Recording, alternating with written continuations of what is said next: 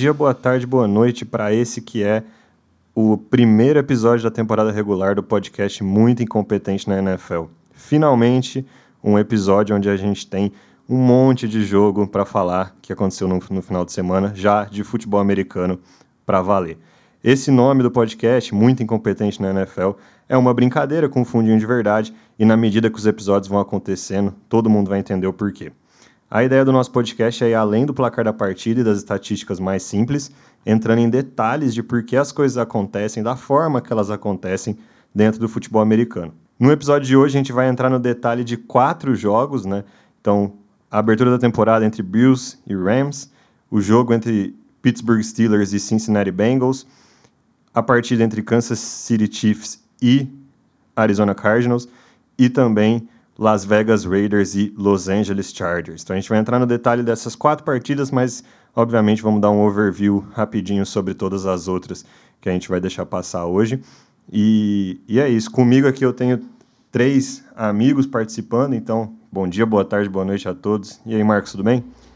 E aí, Lucas? Tudo certo. Vamos lá pegar essa primeira semana e destrinchar ela aí no nosso podcast Muito Incompetente na NFL. É isso aí.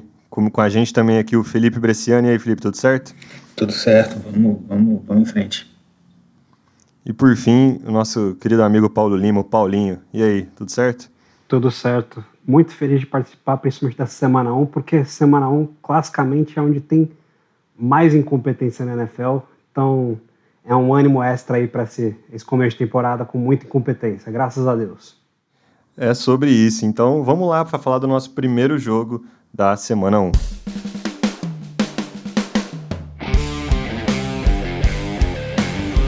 A primeira partida que a gente vai comentar é justamente a abertura da temporada que aconteceu na quinta-feira entre o time de Buffalo Bills e o Los Angeles Rams. Partida que acabou com o Buffalo Bills vencendo por 31 a 10 o time de Los Angeles, um jogo que estava apertado até ir para o intervalo, ele vai para o intervalo 10 a 10 e depois, é, no segundo tempo, o time de Buffalo acaba é, abrindo muito o placar e nenhuma reação do nosso atual campeão Los Angeles Rams. Cara, esse jogo foi ele foi decepcionante, né, em alguns níveis, assim, porque não foi um jogo bom, né? Como o Thiago falou no, no, no, nos episódios que antecederam aí, né, nos previews da temporada, Bills e Rams era meio que assim a aposta do Super Bowl, né? Tipo um Super Bowl antecipado. E partindo né, desse pressuposto aí, foi bem broxante na real, né? Porque no primeiro tempo pelo menos a impressão que eu tive foi que, apesar do placar ter terminado 10 a 10 né, ali no, no fim do primeiro tempo, não estava sendo realmente uma partida parelha. Né? A, a, tônica da partida mesmo foi o que aconteceu no, no segundo tempo, que os Bills passaram o carro por cima. Né? Pelo menos essa foi a, a impressão que eu tive desde o começo do jogo. É, eu, eu concordo, eu concordo com essa sua, com esse seu diagnóstico, Paulo. Eu acho que mesmo esse primeiro tempo que terminou 10 a 10, é, terminou 10 a 10 muito porque a defesa é, do, do, do Rams, com alguns turnovers pontuais, conseguiu impedir que realmente que o ataque do Buffalo Bills é, deslanchasse nesse primeiro tempo. Mas a impressão que, que dava era que o Buffalo Bills tinha muito mais facilidade para é, andar o campo inteiro e mover a bola, enquanto que o ataque do, do, do, do Los Angeles Rams, já no primeiro tempo, estava encontrando muitas dificuldades. O que a gente viu no segundo tempo foi justamente a defesa do, do, do Rams ceder um pouco para esse ataque do Buffalo Bills e aí o jogo deixou de ficar parelho. É, realmente foi um jogo que, na minha opinião, o, o Buffalo Bills ele dominou é, tanto no lado ofensivo, como no segundo tempo também no lado defensivo. A, a defesa do Bills continuou é, trazendo muitos problemas ao ataque do Rams e isso aí se traduziu num placar elástico ao final da partida. Cara, mas assim, quando, quando vocês lembram de um primeiro jogo assim que, que o jogo já foi bom? Cara, é difícil, né? Vocês têm essa lembrança? Eu lembro de dois. Quais?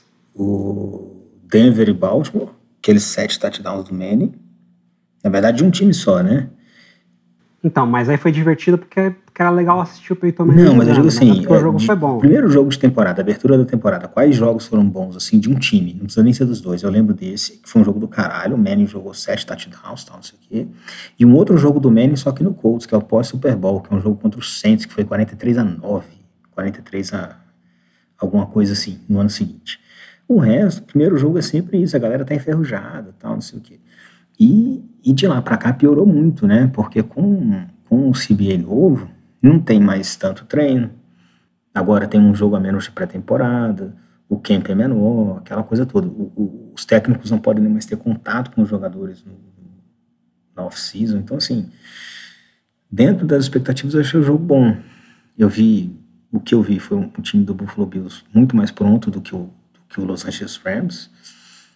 É, muito mais pronto do que a maioria dos outros times da liga no final de semana inteiro, tirando aí talvez o Kansas City, mas com algumas deficiências a corrigir ainda, especialmente no ataque, porque o ataque está um pouco unidimensional demais, né? Tá, eles não têm um jogo corrido nem para desa, desaliviar, ou para desaliviar não, essa palavra nem existe, nem para aliviar um pouco o, o Josh Allen, ou mesmo, sei lá, para fazer um, um passe curto que seja, porque se, se a gente pensa o seguinte, por exemplo, o próprio Manning, depois que o Edwin James saiu dos Colts, ele nunca mais teve um jogo corrido bom. Mas ele tinha sempre o cara ali para correr três, três jardas e meias e, e deixar a defesa honesta. O, o, Brady nos Patriots, ele também não tinha um jogo corrido bom, mas ele substituiu isso por aquele jogo de passe curto, de uma, duas jardas que ia avançando. Os Bills não tem nenhuma coisa nem outra. Assim, é, é, os Bills têm três running backs e não tem nenhum. Se você juntar lá o Devin Singletary, o Zach Moss e o outro cara que eu esqueci o nome, que é o primo do Dalvin Cook, alguma coisa Cook, eles não dão um running back na, na, na, na NFL. Né? Então, assim. É... O, o, James Cook, ele é calouro, né, cara? Então, assim. Ah, mas. Ele teve um snap, ele teve um snap e teve um fumble. Pois é. Então, acho que é, é, é meio. Pô, você parar pra ver o Karen Hunt, o primeiro snap dele na NFL também foi um. mas se você parar pra pensar, Só a posição. Que aí o Andrew Reid é. botou ele pra jogar e de novo no jogo ele fez um A touchdown. posição mais automática da transição do college pro, pro, pro profissional é running back. É onde o jogo Ela mais é, se parece. Você não, pode, você não pode jogar o cara num snap só, cara. Eu acho que é assim, um pouco precipitado jogar um Não, jogar não um tô jogador julgando, só tô falando que ele, eles não têm um jogo corrido decente pro time que eles têm. Não, não tem. Eles têm um. O melhor corredor que eles têm é o Josh Allen. Pois é. A verdade, a verdade é essa. É. O melhor. Assim, o Josh Allen não só é um baita quarterback, como o cara é um tanque, né? Ele é. A constituição física dele é, é a constituição física de um, de um tanque. Né? Então, o, cara é forte pra caramba, alto e, corre, né? E, ele é o, assim, o que substitui os running backs ali é o Josh Allen. Né? Tanto é que ele foi o, o, o, corredor mais eficiente dos Bills no jogo, né? 10, 10 carregadas para 56 jardas e um touchdown. E ele ainda lançou três e teve duas interceptações, sendo que uma não foi culpa dele, a outra foi. Teve uma que ele lançou a mão no peito, as duas ele lançou... No Isaiah McKenzie, é, né? a, a, as duas ele lançou no peito do wide receiver. Uma o Isaiah McKenzie deixou a bola escapar e a bola caiu no colo do, do cara dos Rams. E a outra, o fato dele ter lançado no, no, no, peito foi errado, porque era numa crossing route curta, e nessas rotas você tem que lançar na frente, né, no ponto futuro. E como ele lançou atrás, o cara ficou plantado, esperando a bola chegar, o... o, o é, foi o Jay Crowder. O, isso pro Jameson Crowder, né, não foi isso? Isso, e, Jameson Crowder. E, e aí o, o, o defensive back dos Rams, que eu não lembro quem, acho que era o Troy Hill, alguma coisa assim, é, antecipou a rota e, e, e, pulou na frente. Mas se ele lança aquela bola na frente, o, o Jameson Crowder estava correndo até agora. Agora, o que, eu, o que eu acho que é mais interessante nesse jogo é que, assim, o primeiro momento todo mundo falou, puta que pariu, o Bills é um puta time, né? E aí teve gente falando assim, não, que o Rams é uma bosta, né? E depois parando para pensar, a sensação que eu tenho do jogo é que ela não, esse jogo não fala muito sobre quem são os, os Bills como um time, né? Torcedores, calma. Torcedores, calma. Torcedores, é, calma. Já diria o, o aviso claro, de São Januário. Torcedores, calma. Claro que assim, é, assim temos que dar aqui os méritos para o Buffalo Bills, que eu acho que talvez tenha sido o melhor ou um dos três melhores times da primeira rodada em questão de preparação, né? Mas eu acho que não dá para você falar que você pegar o time que chegou no Super Bowl com assim que perdeu muitos jogadores, né? Por exemplo, eles perderam o, o Los Angeles Rams perdeu o left tackle, né? O Andrew Whitworth. E a linha ofensiva do Rams agora tá uma merda. Perdeu o próprio Von Miller, né? O próprio Von Miller que, que sacou o, o Matthew Stafford duas vezes, né? Pois é. Assim, então uma linha ofensiva que já não era assim uma maravilha, né? Aguentava ali as pontas, né? Agora mas, tá mas, uma é, merda. mas é culpa de quem? É do, do, do nome do nosso, do nosso Não. podcast, muito incompetente na NFL. Vamos lá. O cara perdeu o left tackle, beleza. Left tackle não é uma coisa fácil de achar. Mas ele perdeu também wide receivers, né? Ele deixou o, o Robert Woods andar na free agents, foi pro Tennessee Titans. E ele tinha machucado ano passado. Mas ano passado ele trouxe quem? Ele trouxe o Odell Beckham. O Odell Beckham tá, sei lá, jogando futebol em algum lugar. Machucado até hoje. É. Ah, ontem só tinha o Cooper Cup para receber a bola. Não tem um. Não, é, não tem um. O Allen Robinson correu é, é, uma maratona? Correu. Ele correu. Ele Ele, correu. fez, como diz o Lucas, ele fez um cardio no jogo. Ontem não, desculpa, na quinta-feira, né? Ele fez um cardio no jogo, porque ele correu umas 50 rotas e não recebeu nenhuma bola. Ou recebeu uma bola. Ele jogou acho que 98% dos snaps, recebeu um, um ou dois passes, cara. Foi dois targets, ele recebeu dois targets. De todos esses snaps que ele correu. Eu- Eu acho que a participação do, do Allen Robinson na partida, ela, ela diz muito sobre os vícios que você constrói tendo tanto sucesso entre um quarterback e um, e um wide receiver. Acho que mais do que qualquer coisa, assim. É, o Stafford claramente tá construiu um vício de sempre procurar o mesmo cara em todos os momentos da partida. E é isso que ele, e é isso que ele vai fazer, é isso que ele fez na semana 1, é isso que ele vai fazer nas próximas semanas, até ele, ele se adaptar com o restante do time. Porque, querendo ou não, quem tá para receber bola que ele conhece no time de Los Angeles é o Cooper Cup, que teve 15 targets na partida, e depois é o Higby, o Tyrant, o Tyrant que teve 11 targets na partida. É, mas aí a diferença é que o Cooper Cup de 15 ah, recebeu 13 e o Higby de 11 recebeu só 5, né? Sim, é, e essa é diferença, essa diferença diz muito também sobre o Cooper Cup pro resto da galera inteira, né? O Cooper Cup é um, nego- é um negócio excepcional. Ele, então ele perde, ele perde o Robert Woods, ele, ele perde o Odell Beckham, o Van Jefferson tá machucado, ou seja, todo o resto do pessoal ele é- é novo pro Stafford. E o Stafford, acho que tem uma coisa que, que precisa ser, ser comentada, que é a, a situação do, do braço dele, a situação de saúde dele, da condição física dele.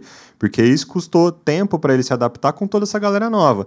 Então, isso com- só chega no fato de, na hora do jogo, o Allen Robinson ficar correndo para cima para baixo, para cima para baixo, e ter só dois targets. Né? Então, é, é, para mim é muito isso, assim, é, um- é o vício que o cara desenvolveu, ele tá jogando, ele tá arremessando a bola para quem ele conhece e enquanto ele não se adaptar com o restante dessa galera, o ataque do, do Rams vai ficar super unidimensional, mais do que ele já era antes. Porque ele já era unidimensional com o Cooper Cup. Agora ele vai ficar mais ainda, sem jogo corrido, sem linha ofensiva, sem confiança nos outros recebedores. É, e isso é preocupante, pra, na minha opinião. Isso é muito preocupante para o time de Los Angeles. E, e o que, será que passa na cabeça do, do Allen Robinson? Né? Primeira vez que ele vai ter um, um quarterback na carreira dele, porque ele, ele, ele começou nos Jaguars com Blake the Burrows, depois ele foi para os Bears, e aí nos Bears foi Mitch Trubisky, e agora ele falou assim, porra, vou para Los Angeles, campeão do Super Bowl, Califórnia, vou receber bola do Matthew Stafford. Aí no primeiro jogo ele corre 50 rotas e só tem dois targets, uma recepção. É, eu penso que eu penso que isso aí tem, tem conserto. Eu acho que é, realmente é uma questão de construção mesmo de química, né? Que entre o, o Stafford e os outros recebedores, que, enfim, na semana 1 não tá lá, mas eu acho que ao longo da temporada ele pode é, ele pode desenvolver, ele vai invariavelmente desenvolver. O talento do Allen Robinson tá é, é evidente, todos, todos nós conhecemos. É, é realmente uma questão de construir química. Eu acho com o Stafford, eu acho que eles vão chegar a um, a um, a um bom termo aí durante a temporada. Mas de fato, isso que o Lucas falou é muito procedente no sentido de que o, o, o Rams precisa desesperadamente de uma segunda opção ao Cooper Cup, né? E nesse jogo eles não conseguiram encontrar. mesmo esse número alto de targets para o Tyrande Tyler Higby não, não, não foi, não resultou em uma arma ofensiva é, é, muito significativa para o time.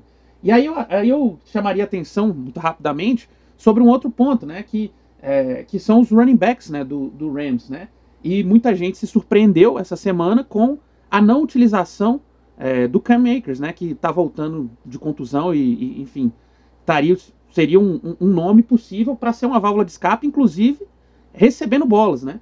E o, o, o, o Rams utilizou prioritariamente o Daryl Henderson, que muita gente via como o reserva do Cam Akers. Então, assim, é, talvez aí tenha uma possibilidade de, de, de, uma, de um escape, mas ao mesmo tempo é algo que é, intrigou muita gente, né? É, essa utilização preferencial do Daryl Henderson em desfavor do Cam Akers. É, eu acho que assim, tem alguns fatores aí. Primeiro eu quero lembrar uma coisa. O Allen Robinson, ele, ele veio mais para ocupar o lugar ali do, do recebedor X, né, que é o cara que corre rotas mais profundas, né? E com a linha ofensiva que o Rams tem, isso fica meio comprometido. Então, toda vez que o, o Matthew Stafford pega, vê uma, ele faz uma leitura antes do snap, e ele vê uma cobertura por zona, como foi a maior parte do jogo na, contra o Rams, contra o, contra o Buffalo Bills, ele vai atrás do cara que ele conhece, porque ele sabe que o Cooper Cup vai estar tá nos, nos buracos da cobertura por zona. Então eu acho que é normal ele procurar nessa situação o Cooper Cup. Claro que ele precisa procurar outros caras, né? Agora, com relação ao Cam Akers, né? É, ele foi utilizado não só porque tem toda essa questão dele estar tá voltando de uma lesão de Aquiles, né? Que tira, geralmente tira a agilidade do running back, mas o Cam Akers ele é muito ruim na proteção. Então, quando você está com uma linha ofensiva que é ruim, toda esburacada, seu quarterback, como, como já falaram aí, ele está com uma lesão de cotovelo, que eu senti que o Stafford tá, assim, não está normal. Assim, os passes dele, os passes dele não estão normais. Errando muito passe que ele nunca errou. E então você precisa proteger o seu quarterback.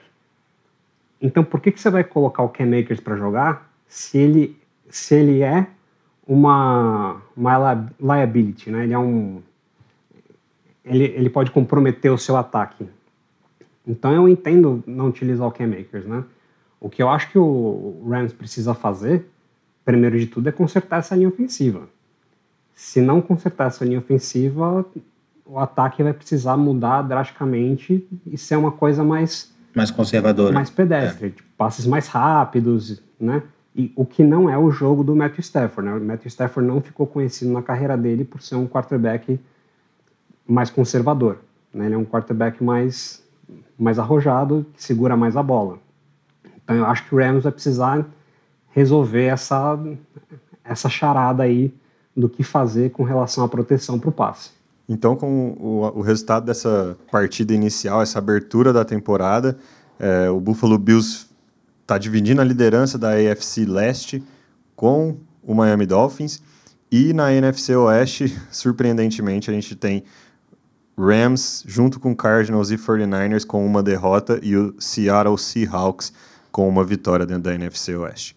Certo? E aí os próximos jogos, o Buffalo Bills recebe o Tennessee Titans no Monday Night Football enquanto no domingo o Rams recebe o Atlanta Falcons como a próxima partida.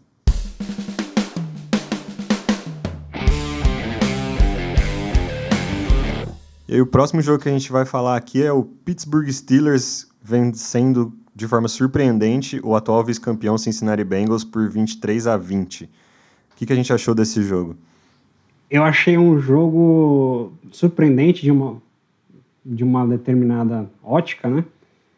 Porque eu já esperava uma boa defesa do Pittsburgh Steelers e eu já esperava um ataque muito ruim do Pittsburgh Steelers. As duas coisas se concretizaram, mas eu não esperava que essa combinação pudesse resultar em vitória, né? O que foi a parte surpreendente dessa, desse, desse jogo, né?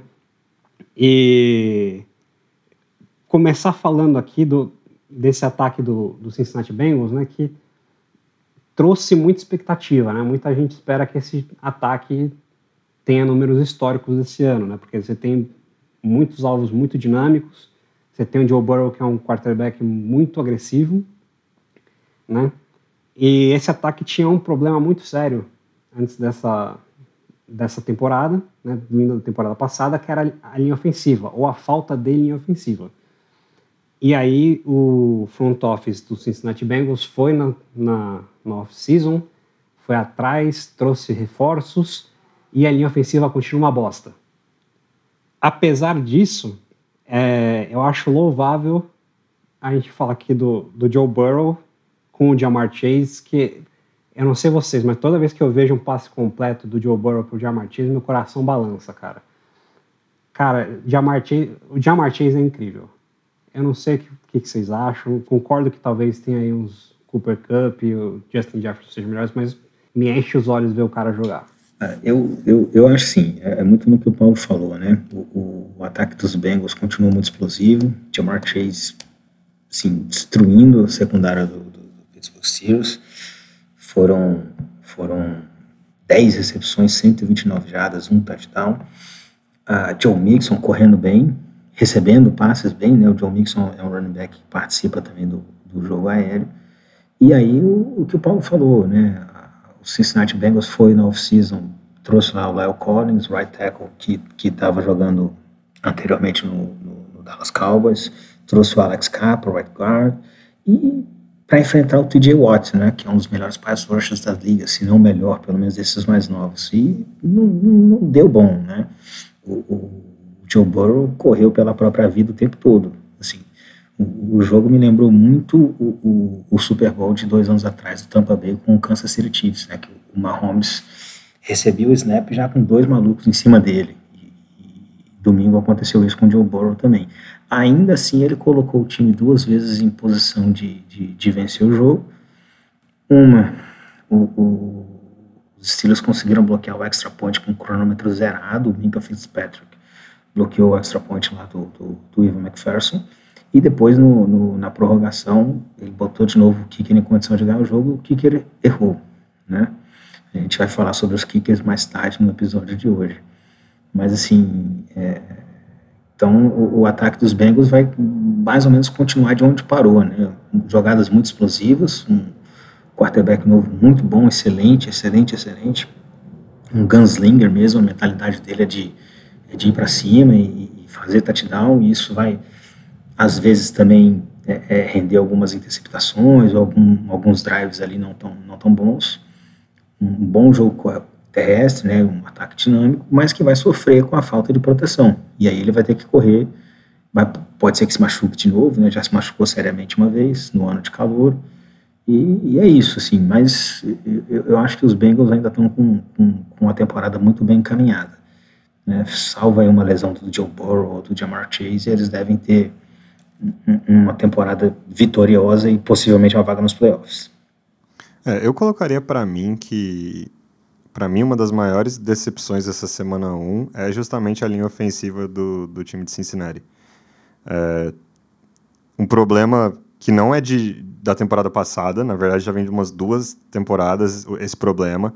Eles chegam ao Super Bowl e no Super Bowl é de novo dado destaque para esse problema. Né? Em toda a trajetória deles ano passado foi dado destaque. No, no Super Bowl e na temporada passada mostra o valor absurdo que eles têm under center, que é o Joey Burrow, e que precisa ser protegido. Eles vão na, na, na off-season esse ano justamente tentar proteger o cara, trazem nomes que no papel são bons, e o resultado na prática é que, enfim, parecia que a gente estava no ano passado novamente, porque, cara, sete sacks. É, acho que muitas das corridas do Joey Mixon também. É, muito mais a qualidade dele enquanto jogador do que qualquer outra coisa, mas assim, os números dele não. Tirar leite de pedra, né? É, tirar leite, tirar leite de pedra é, é uma boa definição, mas assim, se você for ver, ele teve 27 carregadas para 82 jardas, isso é uma média de 3 jardas por carregada. Isso não é um, um running back eficiente, assim. É, é, é o famoso, né, trazendo outro bordão da, de, de, velho brasileiro, é o água mole em pedra dura, tanto bate até que fura, porque ele não, ele não foi eficiente. Então, acho que isso diz, para mim, uma das decepções, se não a decepção da, da primeira rodada da NFL esse ano, é essa, essa linha ofensiva do, do time de Cincinnati. Mas acho que isso também diz muito sobre o próprio Joe Burrow, né? Ele teve um jogo, além dos sete, sete vezes sacados, quatro vezes interceptado, com dois touch, mas ainda assim, né? Dois touchdowns, ele coloca o, o, o time em posição de vencer diversas vezes. É, é que, o que, o que dá pra gente esperar do Joe Burrow esse ano? Não, assim? E, e, só, só complementando, Lucas, assim, ele correu seis vezes para 47 jardas. E a gente tem que lembrar o seguinte: quando um quarterback que não é um scrambler, não é um cara que corre, corre seis vezes para 47 jardas, ou seja. É... Correu para salvar a vida. Correu para salvar a vida dele. Né? E a cada corrida que ele dava, o coração de 95% da torcida de Cincinnati parava, os 5% que eu não comentei já estava parado já. De fato, a linha ofensiva do Cincinnati Bengals foi realmente o ponto que por onde o Steelers é, conseguiu ficar e ganhar esse jogo, né? Apesar do, do, de uma produção ofensiva que a gente ainda vai falar dela, muito insatisfatória. Agora, assim, eu acho também que semana 1 não é, obviamente, o lugar de se tomar, é, o lugar e o período de se tomar conclusões definitivas. Pode ser que é, todas essas aquisições ainda venham a dar frutos. Agora, o, o problema realmente, né, e o que é muito lamentável, né, pro, pro torcedor do, dos Bengals, né, em, além, obviamente, da derrota, começar perdendo, é o fato de que não é simplesmente é, um, um, um, uma situação banal, né, do, do, jogo, essa questão da linha ofensiva. Essa linha ofensiva ter performances, por mais que seja contra uma defesa muito boa no, no, no pass rush, como é a dos Steelers, mas ter performance dessa natureza significa que você está colocando o seu maior ativo, que é o Joe Burrow, é, sob o risco de realmente se contundir em qualquer situação, né? Qualquer, qualquer snap que ele, que ele é, toma. Você tem um jogo em que, em que ele tomou sete sacks, e mais do que isso, você assistindo o jogo, você via que em todas as situações de passe, todos os dropbacks, praticamente ele estava com algum tipo de pressão, sofrendo hurry, sofrendo é, algum hit. É, ele, como o, o, Bresciani colocou, é, ele correu é, muito mais do que o perfil dele é, colocaria. E ele sofreu também dois fumbles nesses sacks, né, e nessas, nessas situações é, de pressão. Então, assim, ele está sendo muito exposto e eu acho que há espaço para que esses jogadores da linha ofensiva é, construam algo muito melhor no, durante a temporada, mas eles precisam construir rápido, porque senão o perigo maior para o Bengals vai ser realmente o Joe Burrow sofrer alguma contusão. E, e, tem, tem um pouco do, do, nome do podcast aqui também, né? Você tá vendo, vamos lá. Você falou, a gente teve pelo menos o lado direito da linha toda é novo, né?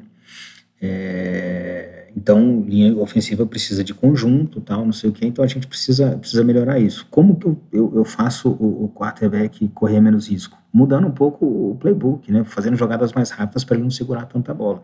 E os caras insistem, enfim, na mesma é, coisa. Eu acho que assim, isso, né, toda a situação da linha ofensiva dos Bengals, se a gente somar isso com o fato de que o Joe Burrow colocou o time duas vezes em posição de ganhar o jogo, né, nos traz ao outro lado da incompetência absurda que a gente conseguiu ver nesse jogo, que foi o ataque do Pittsburgh Steelers. Por quê? Porque a defesa do Pittsburgh Steelers fez quatro interceptações, forçou dois fumbles, bloqueou, teve bloqueio de field goal, e os filha da puta não conseguiram ganhar o jogo no tempo regular. Entendeu? Isso é de uma Mas, incompetência. Mitch, Mitch Trubisky. Mitch Trubisky. É de uma incompetência, assim. Eu não consigo, eu, eu, quase não consigo colocar em palavras o quão incompetente o Mitch Trubisky é. Se eu sou torcedor do Pittsburgh Steelers e eu tava torcendo para perder esse jogo, por quê? Porque se perder esse jogo, eu posso botar isso na conta do Trubisky e pedir o Kenny Pickett. Tá? Eu não sou exatamente um fundador do fã-clube do Kenny Pickett, tá? mas eu acho que, assim, a defesa dos Steelers é tão boa que vale a pena o risco de você colocar o Kenny Pickett para jogar agora, porque ele tem bons alvos. Né? Vamos lá. Eu concordo que a linha ofensiva dos Steelers também não é um, assim, uma, uma maravilha não a Brastemp, né? Mas, pô, eu não tenho a menor dúvida de que o Kenny Pickett dá mais chance para os Steelers ganhar, ganhar jogos do que o, o Mitch Trubisky. O Mitch Trubisky, ele, ele conseguiu não fazer muita merda nesse jogo, mas ele também não, não deu muitas chances para o Pittsburgh Steelers ganhar esse jogo, né? É, o que eu, o, o que eu vejo é. Cara, a, a mesma coisa que o Marcos falou, assim, é, semana 1 um não é hora de tomar conclusão. Não é porque Pittsburgh ganhou esse jogo que eles são bons. Muito pelo contrário. Eu, mesmo assistindo esse jogo, assim, mesmo com a vitória, cara, eles ganharam de um time que praticamente praticamente todo mundo coloca o Bengals no playoffs de uma forma ou de outra. É o atual vice-campeão. caiu no colo do mas, Pittsburgh Steelers. É, mas isso, é. isso não assistindo o jogo, para mim não não diz nada sobre o Pittsburgh Steelers ser bom e não muda em nada coisas que a gente falou no, no, no episódio de preview da AFC sobre os Steelers, assim. Eu ainda acho um time. Acho que a defesa deles me surpreendeu positivamente. É melhor até do que eu, do que eu imaginava. Eu já imaginava que seria muito boa. Inclusive, eu tenho um crush fudido no, no Minka Fitzpatrick desde que ele, desde que ele veio para a liga. É... Só que, cara, esse ataque é muito, muito fraco. Muito fraco. E, e não tem outra palavra para isso. Eu, eu só achei que, apesar de muito fraco esse ataque, ele foi, um ataque muito inteligente que soube aproveitar a situação que foi dada para eles durante o jogo. Que foi, cara, a gente começou o jogo com a nossa defesa colocando a gente em situação de vantagem e, e depois, né, então começa o jogo com no, primeiro drive é um drive do, do Steelers, eles têm um three and out e, e, e devolvem a bola. Daí, com duas jogadas, interceptação do Mika Fitzpatrick, touchdown 7 a 0 Steelers. Daí segura para um field goal. O ataque recebe de novo, não faz nada. Mas aí, beleza. Vai lá, eles vão e forçam um fumble no, em cima do, do time de Cincinnati. Começa numa posição boa, conseguem outro, um field goal, 10 a 3 Bola para o Bengals de novo, interceptado, outra posição boa de, de início de ataque, e aí eles fazem 17 a 3 Cara, depois desse momento, é um ataque muito tranquilo, assim. Ele, ele, eu achei isso muito inteligente por parte do, do coaching staff dos Steelers. Que é, cara, não força nada de absurdo. Depois desse momento, todos os passes do Trubisky são muito simples de ser feito. Todas as rotas que os, que os recebedores correm são muito tranquilas. É, cara, passe curto e, e é isso, assim. A, a partir de agora, é, vamos tentar não perder o jogo. E eles conseguiram, assim. É, só que isso não me empolga em nada para o restante da temporada de Pittsburgh. Só que eu acho que é um jogo, é um jogo que, se é o Kenny Pickett, eu acho que ele fazia uma merda de, de, devolver, de dar a bola, de tomar um pick six, de fazer alguma coisa desse tipo. Não, mas mas aí, aí tem duas coisas. Primeiro, você falou assim: ah, foi um jogo muito inteligente do, do, do, coach, do coach staff dos Steelers. Beleza, Mike Tomlin, né? Talvez aí o, dos poucos não incompetentes, dos poucos não, vai, algum dos não, um dos não incompetentes da NFL, um cara que é muito bom, tal, não sei o quê. É, tem isso que você falou também, né? O Kenny Pickett é calor, o calor geralmente faz algum tem alguma câimbra mental ali, pode jogar a bola fora. O Mitch Trubisky, apesar de ser horroroso, horroroso, assim, horrível, horrível, ele é o único quarterback entre 200 que começaram mais de 50 jogos na NFL que não tem nenhum pick six na carreira. Né? Então, assim, essa qualidade, essa virtude ele tem. Ele não joga, ele não joga, ele não joga a bola uhum. fora assim de forma tão, tão, tão aleatória. É, mas assim, e ele, eles não vão conseguir mais rodar esse ataque já a partir da semana 2, porque o Najee Harris quebrou, né? E não sabe ainda quanto tempo vai ficar fora. Vai ter um problema na defesa também, né? O TJ Watt também se machucou e, seis semanas fora pelo menos, e umas seis semanas muito duvidosas, né? Assim, falando um pouco da defesa dos Steelers, o, ele teve uma lesão no, no, músculo do peitoral, que é uma, defesa, uma lesão que o irmão dele tem também recorrentemente. E tem recorrentemente justamente porque vai, fez o que ele disse que vai fazer agora. Ele vai ficar seis semanas fora, de fazer a cirurgia, e vai voltar. Ou seja, ele foi no primeiro médico, o primeiro médico falou que ele tinha que fazer cirurgia e, e voltar ano que vem. Foi no segundo, o cara falou a mesma coisa. Aí o terceiro falou assim: não, você pode voltar esse ano ainda. Aí fala, então é, é a sua opinião que eu vou ouvir. O que, que vai acontecer? Ele vai voltar e vai abrir de novo. E aí vai ficar como o irmão dele. Só que o irmão dele começou a acontecer isso já com 6, 7 anos de carreira. Ele já está no, ele tá no terceiro. Então, assim, é, é, os estilos, além de não terem sido um bom jogo, não dá para se enganar com eles, como o Lucas falou, perderam uma peça importantíssima no ataque, que é o escape do Mitch Trubisky, tanto no jogo corrido como no, no, no check pass ali, e perdeu o seu melhor jogador de defesa, que é o TJ Watt, por pelo menos seis semanas, com essa observação que eu faço.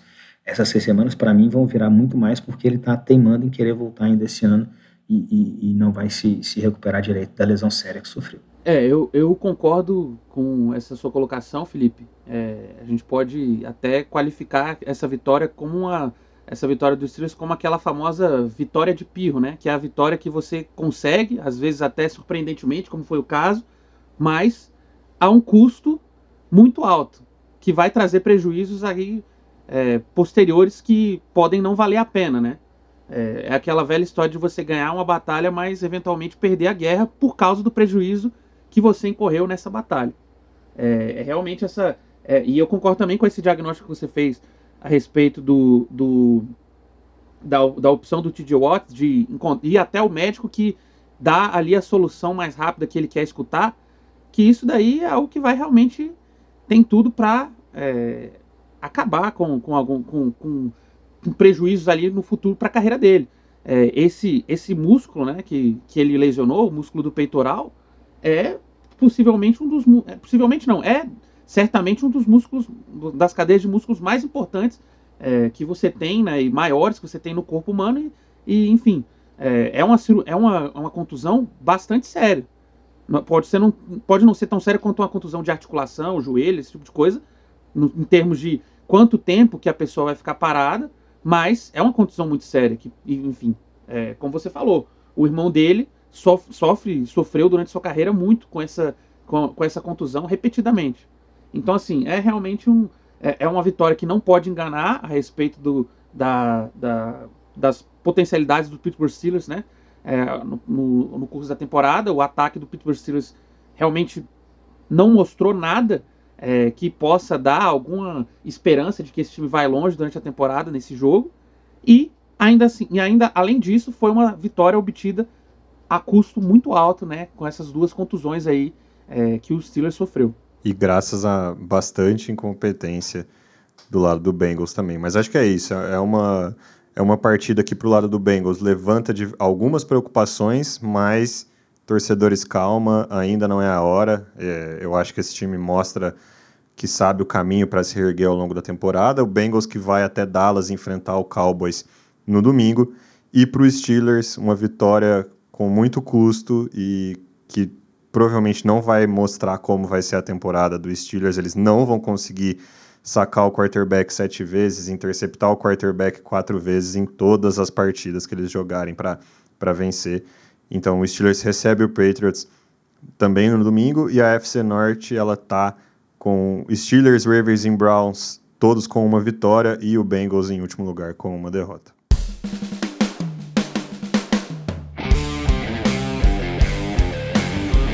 E aí, nossa próxima partida no detalhe hoje é o Chiefs, que foi até Arizona jogar contra o Cardinals e ganhou de 44 a 21. Um jogo que o primeiro quarto acaba 14 a 0, o primeiro tempo acaba 23 a 7 para Kansas City, e aí logo no terceiro quarto já vira 37 a 7 em um determinado momento. E, bom, depois disso vira o nosso consagrado garbage time, o momento que todo jogador de fantasy ama e odeia ao mesmo tempo, depende de quem você tem escalado no seu time. É, mas já virou, depois desse, principalmente 37, 37 a 7, acabou virando um jogo de teste, principalmente para o ataque de Kansas City. Ataque esse inteiro reformulado, né? Não in, necessariamente inteiro, mas um ataque que perdeu o principal playmaker, que era o Tyreek Hill nessa offseason, e eles deram uma reconstruída muito interessante, né? Então, Juju Smith-Schuster como novo recebedor, Valder Scantling como, como novo recebedor, Sky Moore que veio do draft, além de Travis Kelce que já estava lá e é um absurdo de jogador. Enfim, como é, Pacheco que foi fez parte do teste essencialmente, né? Depois teve teve seus snaps ali é, quando a vaca já tinha deitado para o time de Arizona. Enfim, o que, que a gente acha desse ataque do, do Chiefs aí e o que eles apresentaram nessa primeira partida da temporada? É, eu, eu vou dizer assim, eles têm o, o, melhor quarterback da liga, que é o Patrick Mahomes, né?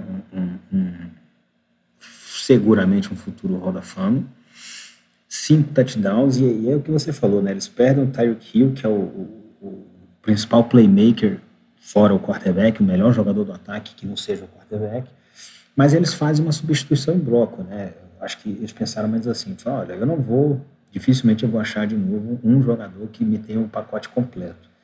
Então eu vou atrás de dois ou três que possam os dois ou três é, somados substituir aquele jogador que saiu. Então eles foram atrás do Juju Smith-Schuster, que era do Pittsburgh Steelers, e, e, e, que começou muito bem a carreira dele quando o Big Ben Roethlisberger ainda tinha braço lá em Pittsburgh. Né? Os últimos dois anos não foram bons, mas aí também o Big Ben já não conseguia lançar cinco jardas, nem para frente nem para os lados. O, o, o Valdez Scantling, que sempre foi um cara de, de, de, de, campo aberto lá em Green Bay, alguns problemas de drop, de fumble e tal, mas ele sempre tinha boas recepções, recepções longas. E aí eles combinaram os dois com o Travis Kelsey, que hoje é o melhor tight end da NFL, longe assim, né? Foram oito recepções, 121 jardas e um touchdown em nove, em nove targets, ou seja, ele, ele só não agarrou uma bola que foi na direção dele, tá? É, e aí o ataque muito explosivo, muito explosivo e curiosamente, assim, a gente falou no, no primeiro jogo que a gente comentou que foi o Buffalo Bills, que os Bills não têm um jogo corrido eficiente. Os Chiefs também não. Se você olhar os Chiefs, o, o Clyde Edwards Hiller, que é o principal running back deles hoje, teve só sete carregadas para 42 jardas. Só que ele também teve três recepções, sendo que três dessas recepções foram dois touchdowns. É, a, o jogo terrestre dos Chiefs, apesar de não ser o, o, melhor, nem ser um dos melhores da liga, ele é complementar ao Patrick Mahomes. Ele serve ali basicamente para. Às vezes para dar um descanso, para dar um desafogo, ou até mesmo para manter a defesa um pouco honesta. E ele utiliza muito também o, os running backs dele no jogo aéreo. Né? Ele, a rota longa não deu certo, ou, ou, a rota média não deu certo, ele faz o, o check ali pro, running back, e o running back geralmente ganha ali umas 5, 6 jardas e, e vamos para a próxima. Então, assim, ah, eu acho que a, a, liga precisa ficar um pouco assustada com o que aconteceu. Como o Lucas falou, o jogo terminou 44 a 21, mas na verdade o jogo foi 44 a 7, tá? Dos 21 pontos dos Cardinals, 14 vieram já no garbage time, que é aquela coisa assim, a, a defesa especialmente para de forçar para não se machucar né? Porque o cara vai continuar todo o snap ali 100% de intensidade para eventualmente abrir um músculo do peito, como aconteceu com o TJ Watt dos Pittsburgh Steelers, ou, ou, ou, ter um rompimento de ligamento, alguma coisa assim. Então eles já pararam meio que de, de, de, de defender e os Cardinals, os Cardinals fizeram 14 pontos. O jogo, na verdade, foi 44 a 7. Tá? E foi feio, tá? E foi feio. E até nessa parte do jogo, do jogo corrido, do Kansas City Chiefs, para mim, uma coisa que fica muito clara é que vai ser um. Esse começo de temporada vai ser um experimento, né? O que, que a gente quer fazer com esse jogo corrido? Porque você tem o Edward Zeller, que ele, ele tá aqui no time já, não é a primeira temporada dele, ele foi um pedido do Patrick Mahomes quando ele foi draftado, né? Então o Kansas City draftou ele alto a pedido do Mahomes. E ele nunca mostrou muito para que veio, assim, ele nunca foi tudo que, que ele tinha sido no college, é, ele sempre ficou na dívida. Então, mas ele é um cara que você consegue colocar ele em alguns esquemas, montar algumas jogadas boas para ele, ele sabe tirar proveito muito bem disso, de vez em quando. E aí você traz também o Jerick McKinnon, que já é um outro estilo, que foi bastante envolvido ao longo do jogo, mesmo antes da vaca deitar para Arizona, ele foi bastante envolvido, e trouxeram no draft o Isaiah Pacheco, que é claramente um projeto, assim, um projeto que aí teve a oportunidade no final do jogo, depois já estava tudo resolvido e de certa forma correspondeu, né? Então acho que esse experimento vai ser muito interessante, porque o ataque de Kansas City, ele é assustador, sempre foi assustador sem um jogo corrido muito prolífico aqui. Então desde que o Patrick Mahomes está aqui, esse tem sido o cenário. É, dependendo de como eles saírem desse experimento, ferrou para o restante da, da, da liga. E o running back com o melhor nome da liga, né? Isaiah Pacheco é um nome muito bom. Pachecão. Eu, fa eu falei no preview da temporada, né, no episódio da UFC, que eu achava que esse ataque ia ser melhor sem o Tyreek Hill. Aí eu acho que esse jogo não é parâmetro para falar se eu tô certo ou não, não só porque semana 1, um, semana 1 um a gente não pode cravar nada, porque muda muita coisa nos, nos próximos meses mas também porque eu acho o time do, do, do Arizona Cardinals muito fraco, tá? Para a gente estabelecer qualquer tipo de comparação. Agora, eu não concordo com vocês quando vocês falam que o problema do Chiefs no ataque é o, o jogo corrido. Até concordo que o jogo corrido ele é complementar, tá? Mas olha só, Chiefs no total foram 128 jardas na partida inteira, 4.7 jardas por carregada, tá? O Clyde Edwards-Helaire, 7 carregadas, 42 jardas, quer dizer, 6 por carregada. Ou seja, pode não ter sido um jogo que é o, assim a identidade deles, mas é muito eficiente. Quando o Kansas City Chiefs corre com a bola, pelo menos nesse jogo, eles foram muito eficientes. E eu acho que é isso que eles estão realmente procurando. Claro que tem esse elemento experimental que o Lucas falou, mas eu acho que o objetivo do Kansas City Chiefs é justamente isso. A identidade deles já foi estabelecida logo nesse primeiro jogo. Tá? Agora, é, foi um jogo de um time só. Porque, assim, eu não sei a opinião de vocês, mas eu acho que o, o time do Arizona Cardinals ele é desprovido de, de talento em alguns pontos, apesar de ter outros jogadores ali muito talentosos, eu acho que tem algumas posições ali que carecem muito de talento. Carece ali de, de uma vontade de jogar e também carece de treinamento. Não sei se, é, se vocês concordam comigo. É, a minha dúvida é exatamente essa, assim, em cima de Arizona. Falta talento, porque, cara, você tem uns nomes nesse time que são surreais, apesar de, ao mesmo tempo, igual você falou, você tem uns nomes nesse time que não deveriam estar tá na liga, porque é, é um, um, roster que me parece desbalanceado, assim. Mas você tem nomes muito bons nesse time. Então eu fico assim, cara, falta talento, ou o time é mal treinado, ou é um pouco dos dois. Porque eles tiveram uma, um ótimo início de temporada no passado. E é, é, é, é, tem, tem se tornado um hábito né, do, do treinador deles. Come, os times começam bem e depois param. Só que esse ano eles nem, nem a parte de começar bem eles conseguiram. assim Então. É, e até no ataque, eu achei, cara, o ataque muito sem, sem ideias, assim.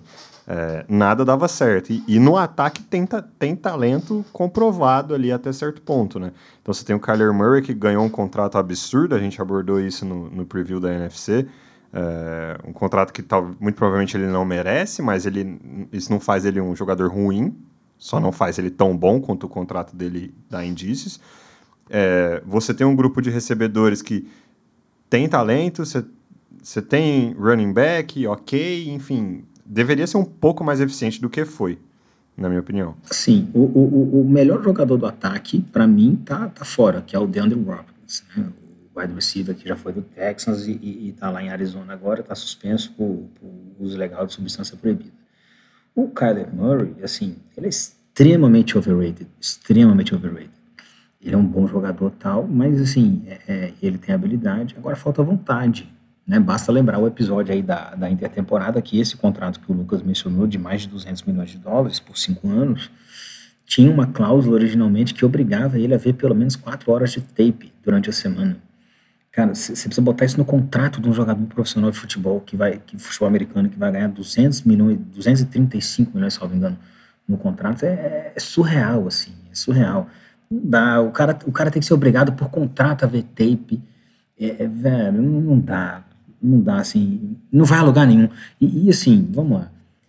Quem foi o, o recebedor do, do, dos Cardinals que teve mais recepções? Alguém arrisca? Greg Dort, famoso Who, né? Famoso Who. Quem é esse merda? Aí tá lá o Zach Ertz, que, enfim, já no final de carreira, o James Conner, que saiu dos Steelers, mas também, enfim, é, é um running back médio. Então, assim, tem, tem um pouco de talento, mas falta alma e, e falta coaching também, né? O, o Hollywood Brown, Marquise Brown foi lá e também não fez muita coisa. Teve quatro recepções, um touchdown, e salvo engano, o touchdown dele foi um daqueles que já aconteceu no, no, no, no Garbage. Então, assim, os Cardinals vão ficar pelo caminho de novo. Mas, assim, o que para explicar para o ouvinte o que, que eu quero dizer quando eu falo que falta coaching para o Cardinals. Você pega para ver esse jogo, você senta, você vê que o Cardinals no começo do jogo conseguia correr com a bola. Tá? Inclusive, o Cardinals teve a mesma média de, de jarda por carregada que o Kansas City Chiefs, ou seja, 4.7 é uma marca bem eficiente. O que que o Chiefs fez? O que que o, o Arizona Cardinals fez durante o jogo? Passou a bola. Por quê? Porque ficaram atrás do placar, mas ao invés de querer frear o ataque do Kansas City Chiefs e manter o placar baixo, correndo com a bola, deixando o relógio correr, deixando o Mahomes sentado no banco, o que, que eles resolveram fazer? Vamos lançar a bola. Porque é só isso que eles fazem no ataque. A única coisa que esse ataque do Arizona Cardinals se propõe a fazer é justamente espalhar os recebedores pelo campo, vai ter alguém livre, passe no cara e vai indo de poucas em poucas jardas. O problema é que você fazendo isso, você está se propondo a fazer pontos rápido. E quando você não consegue transformar a posse em ponto, e você está indo contra um time tão eficiente no ataque quanto o Kansas City Chiefs, você está sujeito a levar uma surra. Então eu acho que o, o, problema do Arizona Cardinals é que eles chegaram para jogar um jogo em que eles falaram, tá, a gente vai fazer o nosso e vão apostar que a gente vai ganhar do Kansas City Chiefs. Eles em nenhum momento falaram como é que eu vou fazer para me ajustar para eu ter uma maior chance de ganhar esse jogo. E nessa altura do campeonato, todo mundo devia saber que brincar de pontuação alta com, contra o Kansas City Chiefs não é a melhor das ideias que você pode ter na liga, né? Não, nem de longe, né? Agora teve um outro fato curioso nesse jogo, foi o, o, um safety chutando dois extra points, né? Não sei se vocês, vocês repararam nisso, porque o kicker do, do, do Kansas City Chiefs se machucou em determinado momento, até se achou que ele não voltaria mais, porque ele saiu de carrinho lá, a situação estava meio feia. O, Justin Reed, que é safety, chutou dois extra points e acertou um. Ou seja, ele foi melhor do que a maioria dos kickers titulares no, final de semana. ele, fez, ele já tinha feito isso na, na pré-temporada. É, e extra point não é mais da linha de duas jardas, né? Extra Pois point é. agora são 35 jardas. Pô, pro cara que é safe, Mas e- esse fato é até curioso que isso forçou o Kansas City, essa situação do, do Butker, forçou o Kansas City logo no começo do jogo a ir para uma Aí quarta descida descidas, que né? talvez eles, eles já iriam chutar e garantir os pontos e, e arriscar. E aí é justamente nessa hora que o Arizona Cardinals não para, é, o, o time de Kansas City, e, a- e o placar acaba desandando, assim. É, e esse ponto do, do- de brincar de, de pontuação alta com Kansas City, a situação, os drives do, do Arizona Cardinals no começo do, do jogo, assim, até a hora que a vaca deitou de forma in- inlevantável, se é que essa palavra existe, olha que a vaca deitou no kickoff, hein? não, é. E, e eles começam com os drives assim: punch e aí touchdown. Beleza, 14 a 7. Aí o Cardinals vem, os próximos drives deles: punch, punch, turnover on downs, fim do primeiro tempo, punch, punch. Quando eles recebem a bola de novo depois dessa sequência horrorosa, já tá 37 a 7 para Kansas City. E prática e assim, é punch com três jogadas, punch com cinco jogadas, turnover on downs com, com quatro jogadas, então é praticamente um three and out. Punch com cinco jogadas, punch com três jogadas. Cara, eles não conseguiram, como o Paulo falou, eles, eles tentaram jogar um jogo de, de loteria, de pontuação alta, de, de vamos pro tiroteio com o Kansas City, e eles não tiveram nenhuma eficiência nisso. É, e a gente tem um nome para esse tipo de time, que é muito incompetente. Kyler Murray, Kyler Murray é o Lamar Jackson bem piorado, porque ele, ele, ele não tem o coração que o Lamar Jackson tem. Ele não tem a vontade e a gana que o Lamar Jackson tem. É isso.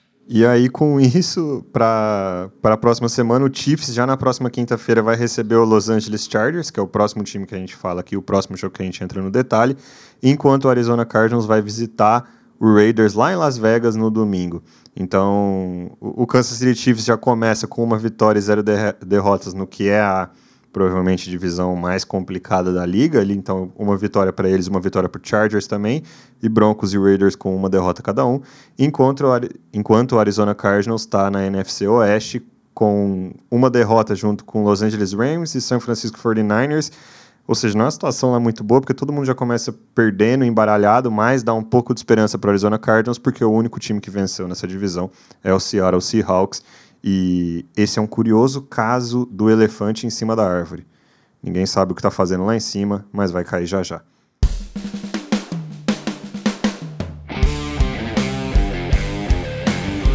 E aí o nosso último jogo no detalhe, Las Vegas Raiders 19 contra o Los Angeles Chargers com 24 pontos.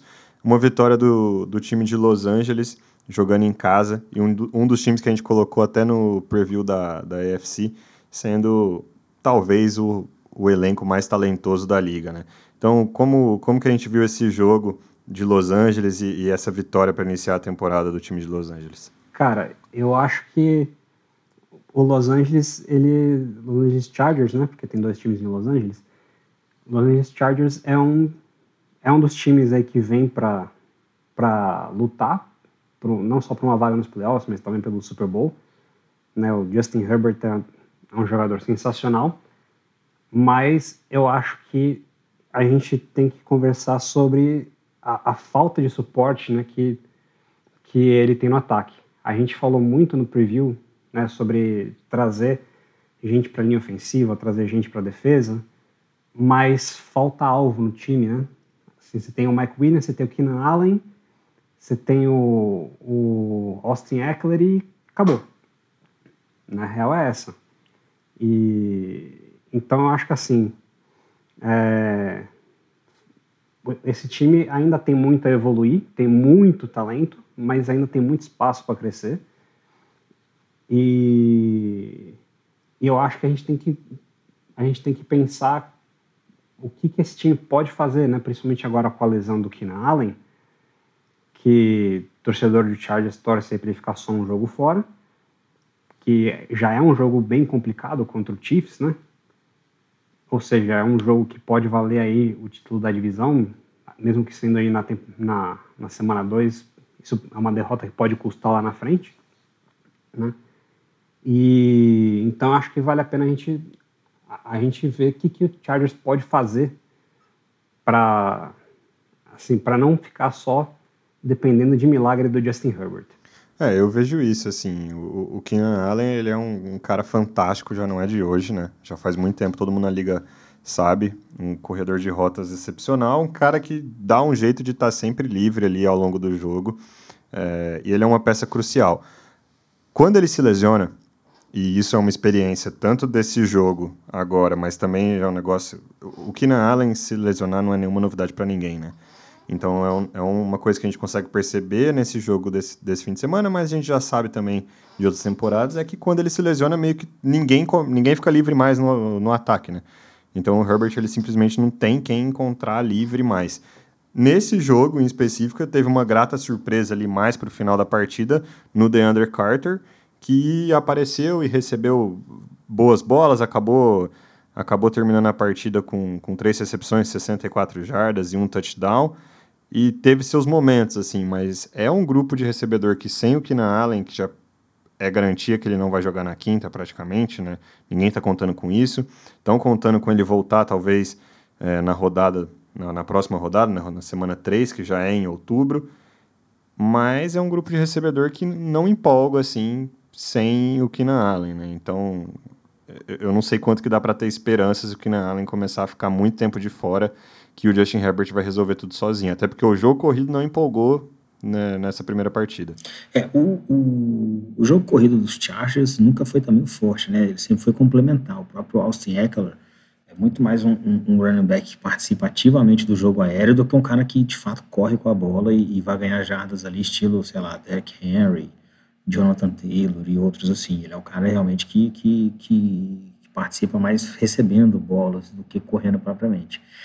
Agora, eu, eu acho que os Chargers vão precisar dar uma mexida no roster aí e achar gente na free agents, né? Sei lá, o Odell Beckham tá livre aí na hora que, que tiver curado da lesão, algum, algum outro alvo pro Justin Herbert, porque assim, ele é muito bom, ele é facilmente hoje um dos cinco melhores quarterbacks da liga. Bota ali o Patrick Mahomes, ele, o Joe Burrow e o Josh Allen, são os, acho que os quatro melhores hoje, né? Não me, me ocorre mais nenhum na cabeça assim para botar no top 5, mas assim, esse top 4 são eles. Agora ele vai precisar de ele vai precisar de alvo, né? Porque vamos lá, Keenan Allen. Atrás do Keenan Allen tem o Joshua Palmer e o DeAndre Carter. Tem o Mike Williams. Tem o Mike Williams, mas o Mike Williams é aquele eterno esse ano vai, né? Ele teve uma puta temporada ano passado, mas aquele negócio que não é sustentável, digamos assim, né? É, ele, ele, não, vamos, vamos lá, Paulo. Eu não sei se ele teve uma puta temporada. Ele teve alguns jogos muito bons em que ele explodiu e isso, na média, acabou fazendo a média boa. Porque se você olhar o recorte dos 17 jogos, Foi assim, tipo, é, oito jogos estourando e nove jogos sumidos, sabe? Não, ele não é consistente, mas é um jogador que pode matar um jogo, entendeu? Mas é aquele negócio, ele não é, ele não é o cara, ele não é o DeAndre, tipo, ele não é o DeAndre Hopkins, entendeu? É isso que eu tô falando. Não, não, mas aí, aí você vai pro Tyrande, o Gerald Everett, que é um bom Tyrande, tal, não sei o quê, mas também se machuca muito. Aí depois do Gerald Everett tem o Donald Parham, que eu confesso para vocês que foi a primeira vez que eu vi o nome dele agora para procurar quem estava atrás do Gerald Everett no, no, no, no draft. Então, assim, a, a, a, defesa se reforçou, o Thiago abordou isso muito bem naquele nosso preview da, da EFC. Porra, eles foram atrás do, do, do, do Khalil Mack, eles renovaram com o Devin James. Eles têm aí, talvez, o melhor duo de pass rushers da NFL hoje, que é o Joey Bosa e o Khalil Foi Mack. atrás do JC Jackson também, para cornerback que não jogou Jackson, no primeiro jogo. Corner, mas... Isso. Então, assim, tem um outro bom cornerback que é o Asante Samuel Jr. Então, assim, a defesa eu acho que tá, tá, tá encaminhada, mas eu acho que eles vão precisar trazer gente aí para ajudar o Justin Herbert. É, ele vai ganhar alguns jogos, mesmo com esse grupo meio freak, digamos assim, de, de, de recebedores? Vai. Mas provavelmente não vai ganhar quinta-feira agora, do, do Kansas City Chiefs. Milagre ele não vai fazer. Pode ser que ele pode ser que ele ganhe, mas hoje, se eu precisasse apostar dinheiro nesse jogo, apostaria no Kansas City. Por quê? Porque o, o, o Justin Herbert vai pegar o, o, Kansas City sem ninguém para ele passar a bola. Ou com, no máximo, com alguém alguns nomes que, que não, não são consistentes. Então, assim, é, ele vai ganhar de times mais fracos, mesmo sem bons recebedores, mas na hora do vamos ver, ele vai precisar de gente. Então, assim, como a história da carreira do Keenan Allen é isso, né? Ele se machuca sempre e o que é uma pena, porque ele é, ele é um dos grandes wide receivers da liga, corredor de rota. Acho que pouca gente corre rotas e tem mãos tão seguras quanto ele na liga. As rotas dele são muito limpas, muito limpas mesmo. Tá? É, é, ele não é o cara mais rápido, ele não é o cara mais alto, ele talvez não seja nem o cara mais forte, mas ele está sempre livre e a bola sempre gruda na mão dele. Só que ele se machuca muito. Né?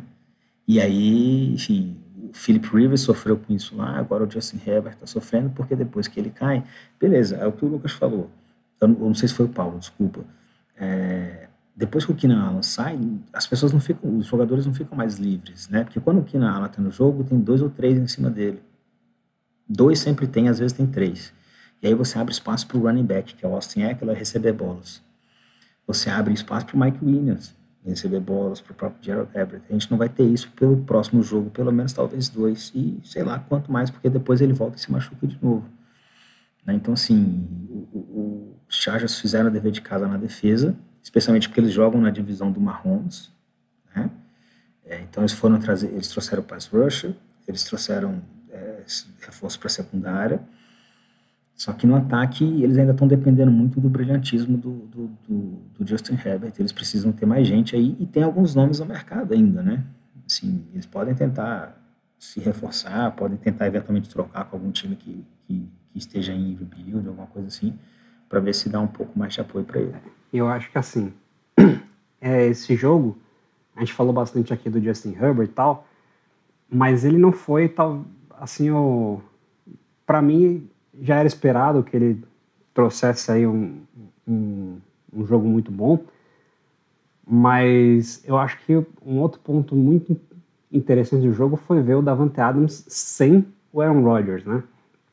E curiosamente o Davante Adams brilhando numa rodada sem o Aaron Rodgers, uma rodada em que o Aaron Rodgers não brilhou sem ele, né? E ao mesmo tempo que puto, da Vantage teve um jogo maravilhoso, tem um lance, assim, tem um lance que deve ter passado na, no feed de todo mundo que segue alguém aí no Instagram, no Twitter, de NFL, deve ter visto a rota que ele correu para cima do Asante Samuel Jr., que aquilo ali foi abuso de menor, cara. Foi uma coisa absurda aquilo lá. Mas, apesar do jogo maravilhoso dele, esse, esse jogo do, do Las Vegas Raiders me deixou meio cabreiro com como vai ser esse ataque. Por quê? Porque o Josh McDaniels, ele, ele sempre tem ataques que são muito precisos, eles têm muito ritmo e eles têm como um dos objetivos principais não, é, não fazer merda, não entregar a bola para o adversário. E você viu isso muito tempo com o Tom Brady, e você viu isso também uma temporada só, mas você viu isso com o Mac Jones. E aí você traz o, o Derek Carr, que é um bom quarterback, mas ele tem ele tem os momentos em que ele apaga e ele sai do jogo. E aí ele entrega a bola para o adversário, né? É, faz jogadas arriscadas completamente de, uma forma desnecessária. Você tem aí algumas jogadas em que ele tenta fazer um passe assim, primeira para 10, teve uma interceptação dele que foi primeira para 10, o time atrás no placar no terceiro quarto, e ele lança a bola, se não me engano, para o próprio Davante Adams em cobertura dupla. Cara, você está numa primeira para 10, sabe? Vai devagar, avança, você não precisa forçar a bola no Davante Adams. Né? E isso foi uma, uma coisa que se repetiu durante uma, uma enorme parte do jogo. Né? Foi bola no Davante Adams quase que o tempo inteiro. E ele esqueceu que existia ali o Darren Waller e que existia o Hunter Renfro. Né? E, e isso trouxe muitos problemas para Raiders. Sem contar que a linha ofensiva é tenebrosa, cara. É, terrível. E apesar disso, o Josh Jacobs, que eu pessoalmente não gosto muito de Josh Jacobs como jogador, mas eu tenho que falar que o cara jogou bem, apesar da linha ofensiva ser péssima. É, e o Derek Carr ele teve ali já no, no, segundo tempo da partida dois drives seguidos entregando a bola para o time de Los Angeles e por um, um milagre assim a, a, coisa não desandou de vez ali, né? Ainda assim o, o Las Vegas Raiders conseguiu ficar no jogo, que é justamente esse lance que você, que você falou, é, uma primeira para 10, eles acabaram de entrar no campo do Los Angeles Chargers, ele, ele manda uma bomba pro Davante Adams, ele é interceptado na linha de 2. Daí eles conseguem forçar um and out do, do time de Los Angeles, pega a bola de novo, eles correm com, com o Josh Jacobs, e aí eles estão ainda na, praticamente na metade do campo, né, na linha de 48 do campo deles, ele faz um passe para o Hunter Renfro, que é interceptado, e aí bola de novo para a mão do Chargers. Aqui ele precisava de um desses dois drives ter algum sucesso e o time de Las Vegas voltava para o jogo. Nesse momento estava 13 a 24. E aí ele con conseguiu não ter sucesso em nenhum desses dois. E aí a gente entra numa situação que é muito difícil, né? Porque é, a gente falou no, no preview da UFC, é, falou hoje de novo, esse time de, de Los Angeles ele tem muito talento especialmente na defesa. É, o Davante Adams teve um jogo absurdo, mas quando precisou, o time de, de Los Angeles foi lá e a defesa foi lá e fechou o jogo, cozinhou a partida até ela chegar no final. Né? Então, é, 17 a 3 indo, indo para o intervalo. Rapidamente, ali na volta do intervalo, viram 24 a 10 e dali para frente, a, a, tônica do jogo é a defesa do Chargers não deixando nada acontecer, tudo na paz, tudo tranquilo, e, e eles segurando o jogo para garantir a vitória para o time. É, e o placar foi enganoso, né? Assim, 24 a 19 parece que foi um jogo apertado e, como você acabou de falar, não foi, né? O jogo mais ou menos que meio que se decidiu ali no, no, no, no terceiro quarto. No último quarto, a defesa do, do, dos Chargers parou o, o Las Vegas Raiders o tempo todo, teve lá um touchdown, mas o, o ataque também acabou perdendo aí um, um field goal, um, um, dos kickers que perderam o field goal nessa, nesse final de semana. Agora, assim, só, só pensando no que, que os Chargers poderiam fazer, que é o que a gente está falando um pouco, para dar um pouco mais de armas aí para o Justin Herbert. Estava olhando quem está disponível no mercado hoje.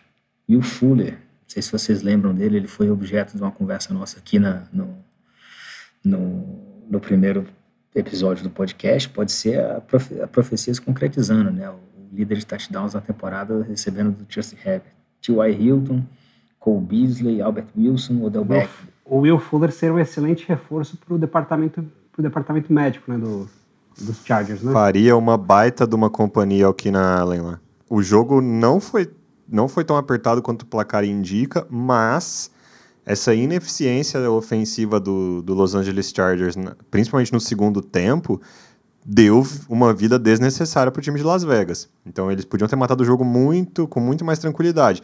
Só que eles voltam no segundo tempo, beleza. Primeiro drive deles é um touchdown e aí depois punch, three and out, recebem a bola depois, punch, three and out. Depois eles na isso já na quarta posse deles no segundo, no segundo tempo, a ter, terceira dessa sequência, eles conseguem avançar só 18 jardas e erram o field goal.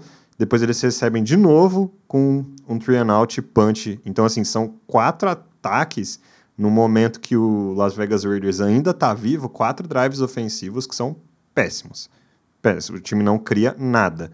E, e, isso é justamente aqui também nesse momento que o Keenan Allen acaba saindo da partida, né? Então, é, e isso contra um time um pouco mais competente, um quarterback, um Derek Carr, que ele não é interceptado em dois drives seguidos, isso acaba com a partida do Chargers a gente está falando do Chargers derrotado na primeira semana da temporada. Ele vai ter que cuidar melhor da bola, né? E tentar distribuir um pouco mais, né? Ele tem pelo menos outras duas armas muito boas. Eu contaria até três aí, porque tem o Hunter Renfrew, o Darren Waller, que acabou de ganhar uma extensão de contrato, e tem o Brandon Bolden, né, que é um jogador que pouca gente lembra que ele ainda joga. Mas ele é um cara que o Josh McDaniels trouxe porque conhece ele do tempo do New England Patriots. Ele é um running back que recebe muita bola. Então, assim, o, o, o cara vai ter que passar a pensar o seguinte, cara, não tem nada lá na frente, vou passar aqui pro Josh Jacobs e pro, pro Brandon Bolden, vou ganhar cinco ou seis jadas e na próxima eu tento alguma coisa. Ao invés de ficar tentando jogar sempre na cobertura dupla, tripla e ser interceptado. É, ainda, te, ainda tem o Amir Abdullah, tem, o Zamir White, que é um running back que trouxe que o Zamir White, ele é, ele é quase que um, uma tentativa de clonar o, o James White, né? um running back que é para receber passe, né? E então assim, eu acho que o Josh McDaniels ele vai ter que ter uma conversa com o Derek Carr, que é, pô, eu entendo que o, o Davante Adams é foda, eu entendo que o Davante Adams é, é um baita amigo seu desde que vocês jogaram juntos no, na faculdade, mas a gente precisa fazer o ataque rodar. E você não pode você não pode ficar entregando, porque a defesa do, do Raiders também não é boa, cara. A defesa do Raiders é bem fraca. Se, a, se o, os Chargers tivessem mais alvos, esse jogo tinha acabado muito rápido, cara. E aí a chance do Raiders se reerguer nesse, nesse próximo domingo é contra o Arizona Cardinals em casa. Ah, reergueu já. já, já ah, alguns dizendo que já reergueu, né? Sacanagem. Enquanto isso, que a gente já falou, o, o Los Angeles Chargers vai até Kansas City já na quinta-feira, um jogão essa quinta-feira entre Justin Herbert e Patrick Mahomes numa AFC Oeste que tem justamente Chargers e Chiefs com uma vitória e Broncos e Raiders cada um com uma derrota.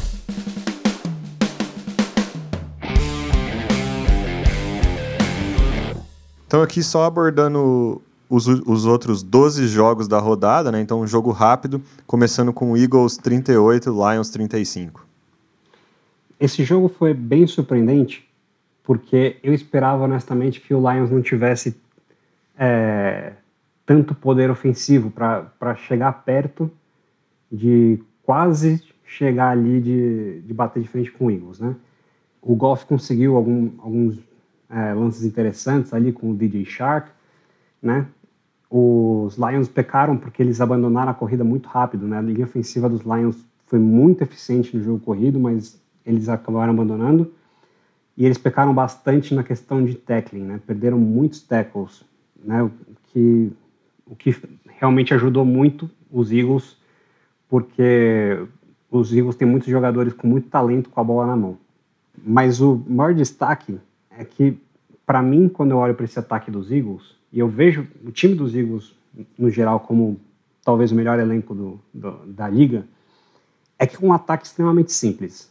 O ataque dos Eagles, ele é, se a primeira leitura do, do, do Jalen Hurts não está disponível e tem alguma pressão em cima dele, ele sai correndo, e como a linha ofensiva é boa pra caramba, tem espaço para ele correr. Então esse time vai correr com a bola pra caramba durante a temporada inteira. E pro torcedor do Lions, fica a esperança porque o time mostrou uma garra e mostrou talento. Só vai faltar aí o, o Jared Goff crescer um pouquinho, o que eu acho bem difícil de acontecer, para eles conseguirem realmente competir por uma vaguinha nos playoffs. Mais um jogo apertado que o Lions perde. Outra partida que a gente teve foi Saints 27 contra Falcons 26, então vitórias do time de Nova Orleans. O jogo começou com o Saints tendo muita dificuldade para é, avançar no campo. Os Falcons estão com um time bem mais competente do que eu esperava, honestamente. É, o fato do Mariota ter muita mobilidade, coisa que o Matt Ryan não tem, fez com que o ataque corrido do, do Atlanta Falcons é, crescesse bastante do ano passado para esse. É um ataque com, com, com, muita dinâmica, mas fica parado ali na, na limitação que o Mariota tem para passar a bola. E aí, no momento que o Falcons é, abandonou o, as blitz, porque a defesa estava muito agressiva, o Saints cresceu no jogo e conseguiu voltar. Né? Os Falcons, inclusive, né, o número fatídico dos Falcons, o 23, né, eles estavam ganhando de 23 a 10 no, no terceiro quarto e conseguiram perder o jogo justamente porque eles tiraram o pé do acelerador na defesa. Destaque da partida para mim é o James Winston, que tudo bem, não jogou tão bem assim durante a partida inteira, mas ali no quarto período o cara fez acontecer, fez chover e os Saints saíram com a vitória. E a defesa dos Saints, por, por, por enquanto, está correspondendo àquilo que a gente achava que ela ia fazer antes da temporada. Muito forte a defesa, vale a pena ficar de olho. O Falcons não é um time tão ruim e eu acho que pode dar jogo com o Rams na próxima rodada. O Indianapolis Colts foi até Houston e empatou 20 a 20 com o Texans. É, esse jogo teve a estreia do Matt Ryan com o Indianapolis Colts, fez um, um jogo bom, né, 352 jardas em 32 passos completados, dentre 50 tentados, né? Isso é uma coisa que, que talvez tenha que mudar lá em Indianápolis, são muitos passes. Um touchdown e uma interceptação. Interceptação essa que foi bem feia, mas enfim, é, acho que faz parte. E um destaque negativo para a atuação dele, os três fumbles em snaps, né? Ele recebendo a bola ali do, do center, ele já deixou a bola cair isso prejudicou muito o ataque. Ainda pelo lado dos Colts, outro destaque positivo, Jonathan Taylor, né? Se afirmando aí como o melhor running back da liga, 161 jardas, um touchdown. Teve um lancezinho ali no final do jogo que ele deu um tilt e saiu do campo antes de conseguir o first down e o time acabou não conseguindo avançar para jogar. E do lado dos Texans, assim, os Texans é um, é um time muito fraco, que fez uma off-season boa, um draft bom, e, e, jogou bem, jogou de forma digna, assim, muito, muito no teto dele, né? Ah, só faria uma observação aí que o, o Love Smith, o red coach do, dos Texas, poderia ter sido um pouco mais agressivo na prorrogação, quando teve uma quarta para três, salvo engano, ali da linha de 40, mais ou menos, do campo dos Colts, e ele resolveu chutar e garantir o um empate do que tentar ganhar sendo que para ele, se, se, ele perde a jogada, por exemplo, e, e, e dá chance para os Colts ganharem o jogo, para ele não vai fazer diferença. Os Texans não brigam para ganhar, eles brigam para fazer uma campanha digna, deixar o seu torcedor feliz e, e, eventualmente continuar o processo de reconstrução. Ele podia ter sido um pouco mais agressivo. E, por fim, assim, um, uma nota negativa para os brasileiros, né? O Colts tinha um, um kicker aí que é meio brasileiro, meio americano, o Rodrigo Blankenship, que foi dispensado porque um jogo pavoroso, né? Dois, dois chutes de kickoff direto para fora no final do jogo, um no final do jogo, outro na prorrogação, que deram boas posições de campo para os Texans, e ele desperdiçou o chute da vitória na prorrogação, um chute que é, de 42 jardas, que num, num estádio coberto deveria ser automático para um kicker profissional, e aí acabou a paciência, ele foi cortado já hoje à tarde, e os Colts já devem ter um novo kicker na semana que vem. Outra partida que a gente teve foi o Baltimore visitando o Jets, vencendo por 24 a 9, vitória do Ravens. É, mesmo esse jogo, mesmo fora de casa, o Baltimore Ravens ele fez valer, né, o, o, seu favoritismo, né? E por assim dizer, ele fez o seu dever de casa, conseguindo uma vitória relativamente tranquila contra um time do New York Jets de quem não se espera muita coisa na temporada. É, eu destacaria a atuação do Lamar Jackson, né, que deixou aquele seu impasse contratual com, com o front office do Ravens fora de campo e teve uma partida muito eficiente né, no jogo aéreo, é, mesmo não tendo produzido tanto é, correndo com a bola, né, como ele geralmente faz. E do lado dos Jets, né, chama atenção negativamente a performance do, do Joe Flacco, né, que substitui o, o Wilson, que se contundiu na, na, na pré-temporada. É, e uma performance que acabou, ofensiva, que acabou desperdiçando um bom esforço assim da defesa, um esforço até respeitável. o, o, a, a partida foi tranquila para o Baltimore Ravens, muito mais porque o Jets, o Jets não conseguiu produzir nada ofensivamente. O, o ataque do, do, do, Ravens, que é um ataque bastante explosivo, fez apenas é, 24 pontos. Então, é, é, não foi exatamente um, um jogo é, horrível né, da defesa do Jets. Enfim, nós tivemos então uma vitória muito importante para o Ravens, que ele acaba capitalizando cedo na NFC North, né? Tendo em vista a derrota inesperada do seu principal rival de divisão, que é o Bengals, para o Pittsburgh Steelers. Uma das outras partidas que a gente teve foi o New England Patriots visitando o Miami Dolphins, vitória do Dolphins de 20 a 7 por 20 a 7. Um jogo foi resolvido muito cedo, né? Então eles vão para o intervalo com o time de Miami liderando por 17 a 0 e com o ataque do Patriots mostrando zero criatividade e muita incompetência. No terceiro quarto, o Mac Jones até faz um touchdown para deixar o jogo 17 a 7, mas o time de Miami logo devolve com um field goal e, e aí dali para frente foi só esperar o final da partida. Tua Tagovailoa com destaque de 270 yards e um touchdown, e a estreia do Tyreek Hill com 8 recepções em 12 targets para 94 yards. E a defesa do time da Flórida começando a temporada pontuando mais uma vez. Uma outra partida que a gente teve no domingo foi Jaguars 22 a 28 contra o Washington Commanders. Esse jogo foi o clássico jogo de Carson Wentz. Ou seja, começa ali ganhando, aí de repente some, lança uma interceptação, fica atrás no placar, o torcedor do Jaguars se empolga porque está acostumado a bater no Carson Wentz, e aí depois o Carson Wentz vai lá e vira, coisa que ele geralmente não faz com o Jacksonville Jaguars, o que realmente deve ter deixado o torcedor do Jaguars bem puto da vida.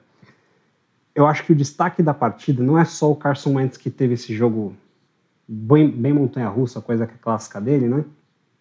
Mas eu acho que também tem aí uma luz no fim do túnel para o torcedor do Jacksonville Jaguars, porque é, eu acho que finalmente o, o nosso querido Sunshine né, vai partir para cima e vai conseguir evoluir.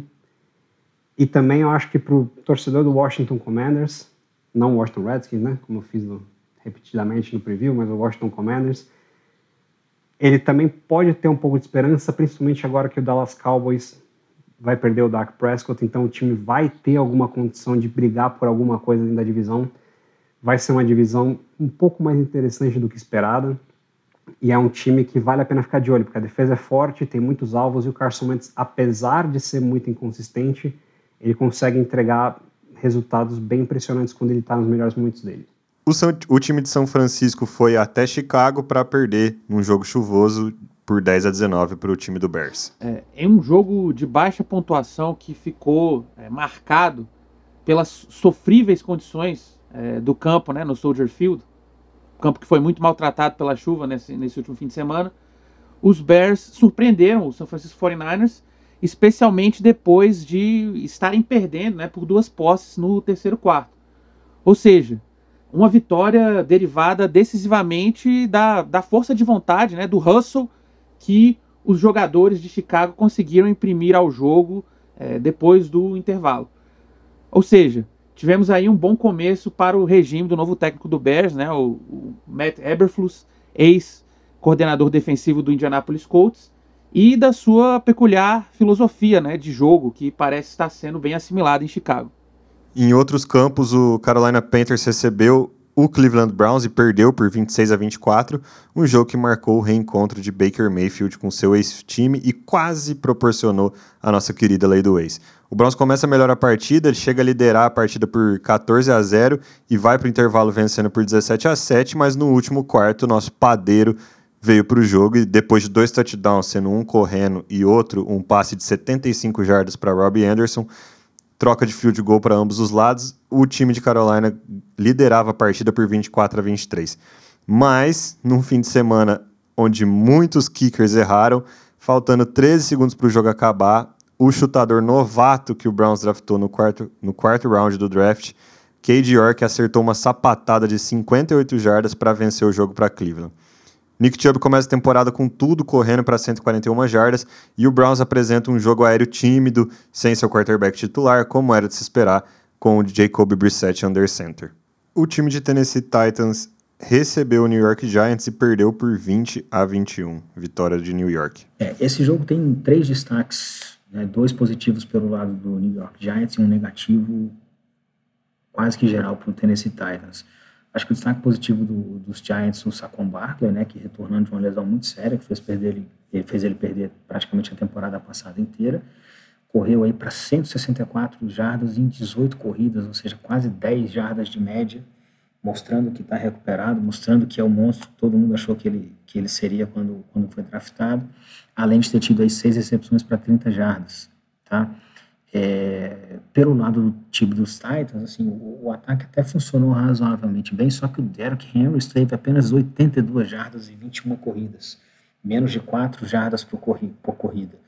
E, e, e, quando o jogo corrido não encaixa, especialmente com o Derrick Henry, o, o ataque não, não, não, produz tanto. Ele rodou bem, o Ryan Tannehill teve ali dois touchdowns, não teve nenhum turnover, mas ele não conseguiu ser suficiente para ganhar do New York Giants.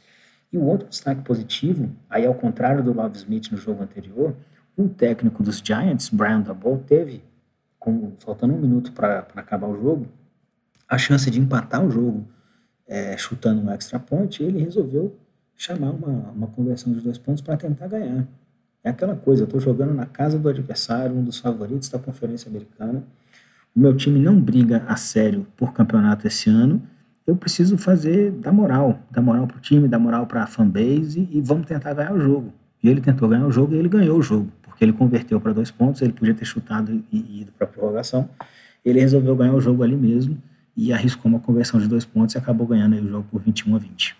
E outra partida que a gente teve foi o clássico entre Packers e Vikings, vitória por 23 a 7 do time de Minnesota. É, aqui nessa partida a gente teve uma partida muito importante no, no âmbito da disputa, né, da divisão, e é, cap, capitaneada aí por uma atuação de Gala, especialmente no primeiro tempo, daquele que, na minha opinião, é, desponta esse ano para ser o melhor wide receiver da NFL, que é o Justin Jefferson, o Vikings conseguiu é, retirar uma, uma vitória muito importante. Eu achei que Nesse jogo, o Vikings realmente é, dominou o, o, Green Bay Packers e, e, teve uma atuação muito importante. Eu, eu destacaria é, o time do Vikings nessa primeira semana como um dos times que melhor jogou né, na, na, na NFL, melhor trouxe um, um, um plano de jogo é, bem executado e sem muitos erros, né, que a gente viu é, até erros de execução em special teams e ao longo da liga toda. No, o Vikings não, o Vikings veio com, com um plano de jogo bem formulado para enfrentar o Packers, conseguiu executar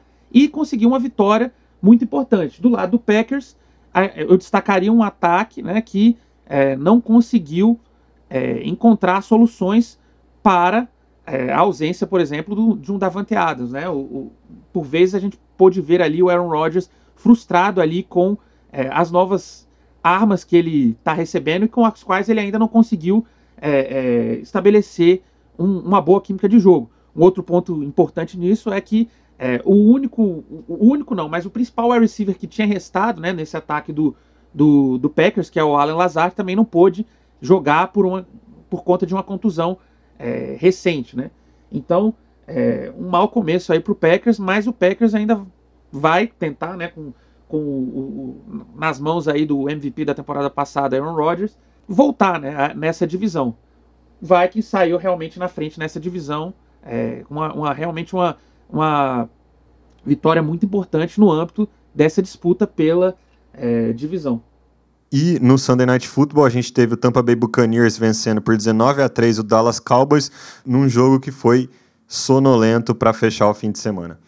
Foi para o intervalo placar em 12 a 3, sendo uma festa de field goals, né? Então quatro field goals para Tampa Bay e um para Dallas, enquanto o ataque do Cowboys simplesmente não andava, o ataque do Buccaneers fazia tudo certo até chegar na hora de fazer touchdown. Eles simplesmente não conseguiam entrar na endzone. No segundo tempo, isso finalmente aconteceu, né? Então o time de Tampa Bay finalmente fez um touchdown com o Mike Evans recebendo um passe do eterno Tom Brady vindo para mais uma temporada. Mas acho que o destaque dessa partida definitivamente foi a saída do Dak Prescott do jogo lesionado é, e vai ficar um bom tempo fora nessa temporada.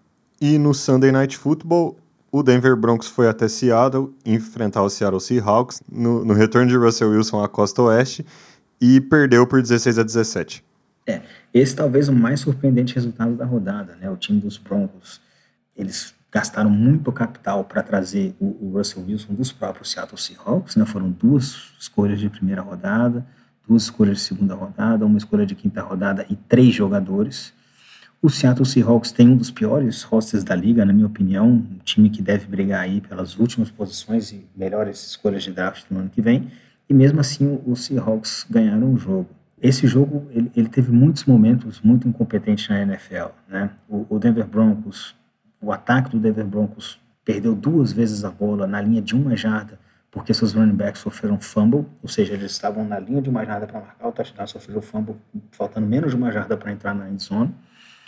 É, em posses consecutivas, é bom dizer isso, né? Foram posses de bola consecutivas.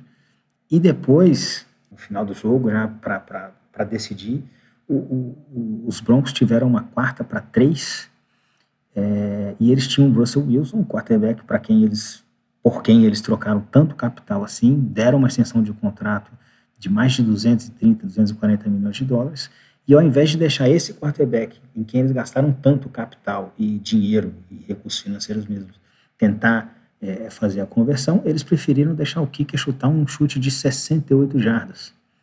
Ou seja, é muita incompetência. O, o, o red coach do, do, dos Broncos, o, o Nathaniel Hackett, eu acho que ele teve um tilt ali, uma câimbra mental, né? E esse foi o primeiro episódio aqui da, da temporada regular da NFL, do podcast Muito Incompetente na NFL. Esse é o nosso episódio sobre a semana 1. Você consegue encontrar a gente em praticamente todas as plataformas para ouvir esse e todos os episódios que a gente já fez e os próximos que a gente vai fazer. E é nós. Segue a gente lá e vão comentando, vão avaliando. Enfim, a gente quer muito saber a opinião de todo mundo. E a gente se vê na próxima semana com os jogos da semana 2. Tchau, tchau. É isso aí, meus amigos. Uma das coisas que eu aprendi nesses anos assistindo a liga foi nunca subestime a incompetência dos membros dela. Olha, eu estava depois de assistir aos jogos de domingo, pensando num momento muito incompetente na NFL. Mas como eu disse, nunca se surpreenda, nunca subestime. No Monday Night Football, quando eu estava já quase decidido, me acontece Nathaniel Hackett, head coach do Denver Broncos. Eu não acreditava, mesmo depois de tanto tempo na liga, meus olhos não acreditavam no que viam. Quarta descida para cinco jardas. Jogo na linha. O que, que você espera que um head coach faça? Coloque a bola na mão do seu quarterback, o principal jogador de um time e fale: filho, faça o seu trabalho.